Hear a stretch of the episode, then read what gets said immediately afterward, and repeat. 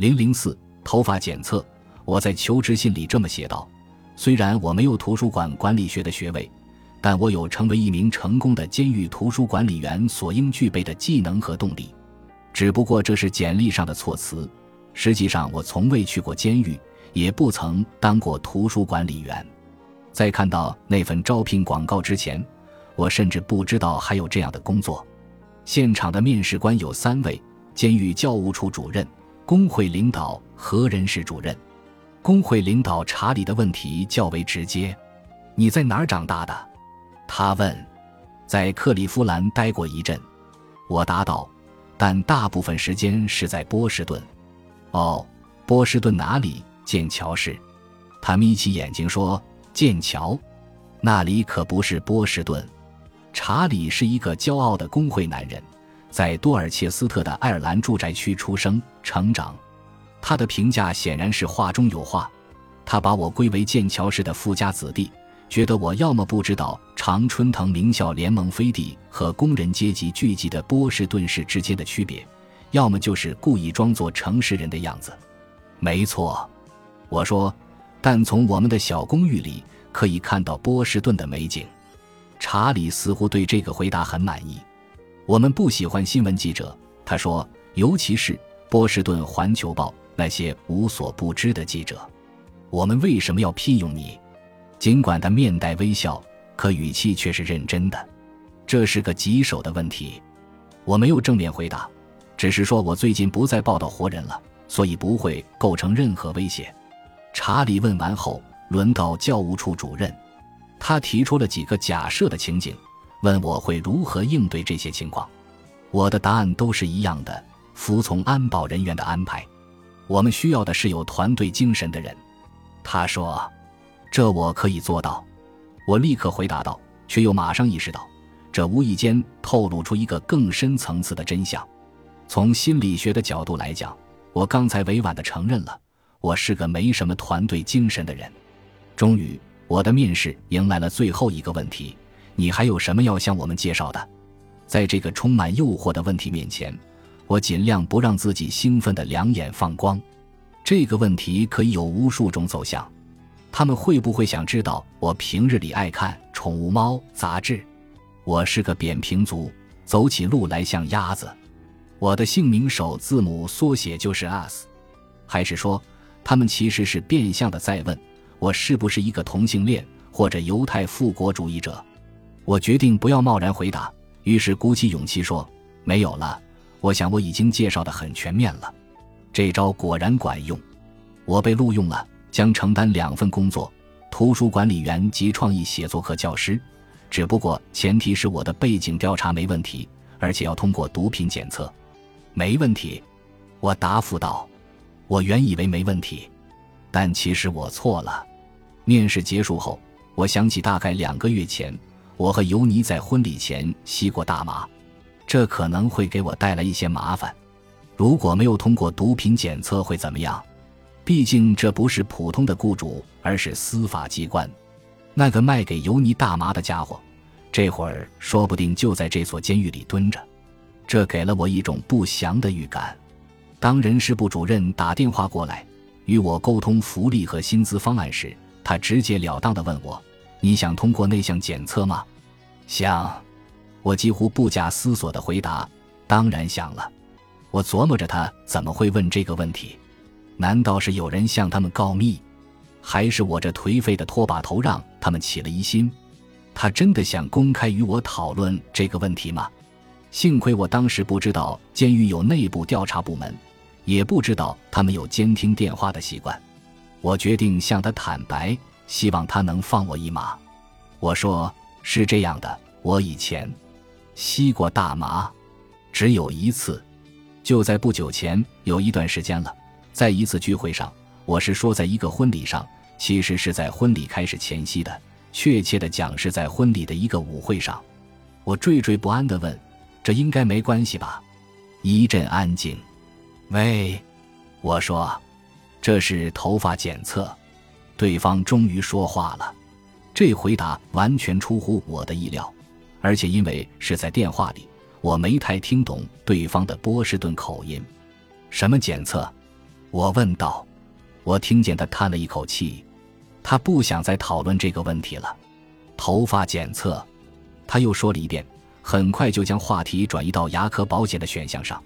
当天晚上，我上网查找了与毒品检测有关的信息，才点了几下鼠标，我就明白了那位人事部女士的暗示：我面临的是头发检测。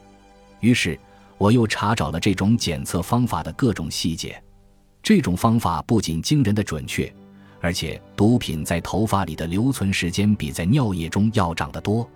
尿检不仅不准确，还容易作假。总之，头发显然比尿液更能暴露其主人的恶行。这一点我倒不奇怪。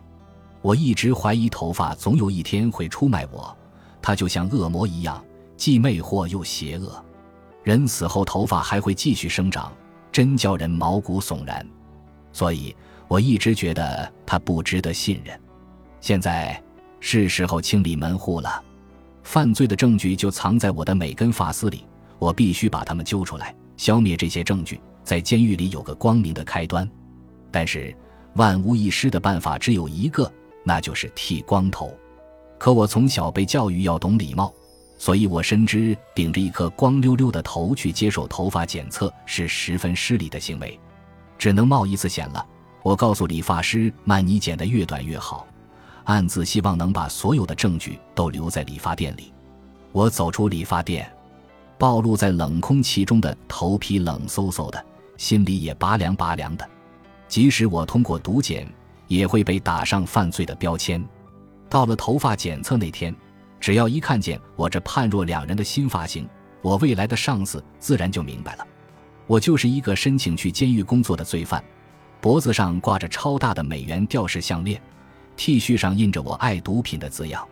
去监狱的路上，我戴着一顶棒球帽，仿佛自己的丑行已经暴露在所有人面前。我有一种挥之不去的感觉，好像选择这份工作是错误的。或许人事部那位女士其实是在暗示我安静的自动退出。快到正门入口时。我不由自主地想转身逃走，还没来得及权衡逃跑与留下的利弊，我就已经鬼使神差地走进了接待大厅。一名狱警马上让我摘下帽子，显然这里的规定是不能戴帽子。监狱里没有隐姓埋名者，也没有躲躲闪闪之人。我坐在一条长椅上，帽子握在手里，这是维多利亚时代的标准坐姿，莫名的让人心安。我镇定地等待着我的上司到来，想看他对我这判若两人的新发型会有何反应。他会对我微笑吗？怎样的微笑呢？他会不会一句话也不说？这是好还是不好呢？不管怎么说，这都不是开始新工作的好方法。这位上司倒是不着急，我正好利用等待的时间，观察四周的环境。接待大厅里有许多粗壮的灰色柱子。像是阴沉的烛台，在钢筋水泥之下承受着巨大的重量。这是一栋沉重的建筑，从你进门的那一刻起，你就被监视了。它就是要让你知道，你的一举一动都被监视着。你能够隐约地意识到，在接待大厅另一头的深色玻璃窗后面，就是一个监控室，里头有无数监控画面在闪烁着。旁边是监狱大门。或者是通往监狱大门的大门，一位狱警镇守着这道门，姓名牌上写着格兰姆斯。他有点坐立不安，手里摆弄着枪套和金属探测器，稍位上放着一本被翻烂了的书，是关于佛教禅宗的。现在是下午三点钟，正是换岗的时间，大批狱警来来往往，一边大声的开着玩笑，一边躲避着那些四处乱跑的孩子们。孩子们跳着蹩脚的舞步。开心的玩着捉迷藏，旁边坐着他们一脸紧张的母亲或奶奶。孩子们似乎对监狱的接待大厅很熟悉，毫不怕生的在粗壮的柱子之间玩耍。我想，这里就是他们见爸爸或妈妈的地方。几个狱警就站在边上，紧挨着一块写着“严禁吸烟”的告示，在台阶上边吞云吐雾，边给女人们抛媚眼。他们用半明半暗的语言聊着工会的事儿。嘿，你听说菲斯挨批了吗？真的，就因为，是啊，就因为那事儿，这太扯了吧？对呀，太扯了。两人不约而同的笑了。一个狱警走过来通知我，我的上司取消了会面，并让我跟他走。这是什么情况？难道我的上司从监控视频里看到我的板寸头，便给我判了死刑？如果真是这样，他们要把我带去哪里？我忐忑不安地跟在狱警身后，走进了大厅后面的一个走廊。他告诉我去找一个叫欧谢的人，此人负责头发检测。原来我的上司只是太忙了，没时间见我。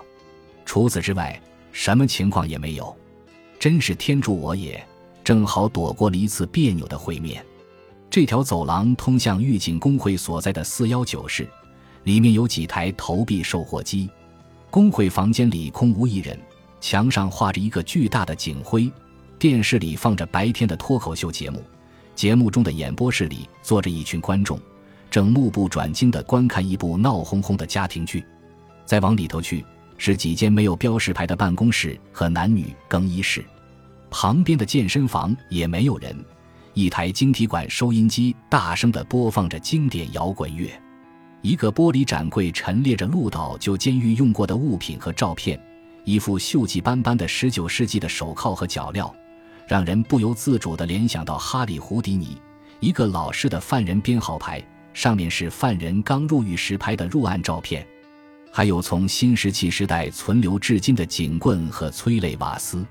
展柜一旁摆放着大大小小的荣誉牌匾，是颁发给这所监狱曾经参战的光荣狱警的。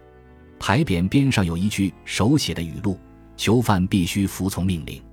我在欧谢的办公室门口等了几分钟，帽子还攥在手里。走到这一步，我已经无路可退。门终于被推开了，一个留着寸头的大个子走了出来，一脸不怀好意的笑。从我身边走过时，他朝我挤了挤眼，说了句“祝你好运”。看来这是个刚做完发检的人。办公室小的逼仄，也没什么家具。欧谢个头不高。长着一张天生的苦脸，简单的打过招呼后，他从我头上剪下几根头发，封在一个袋子里。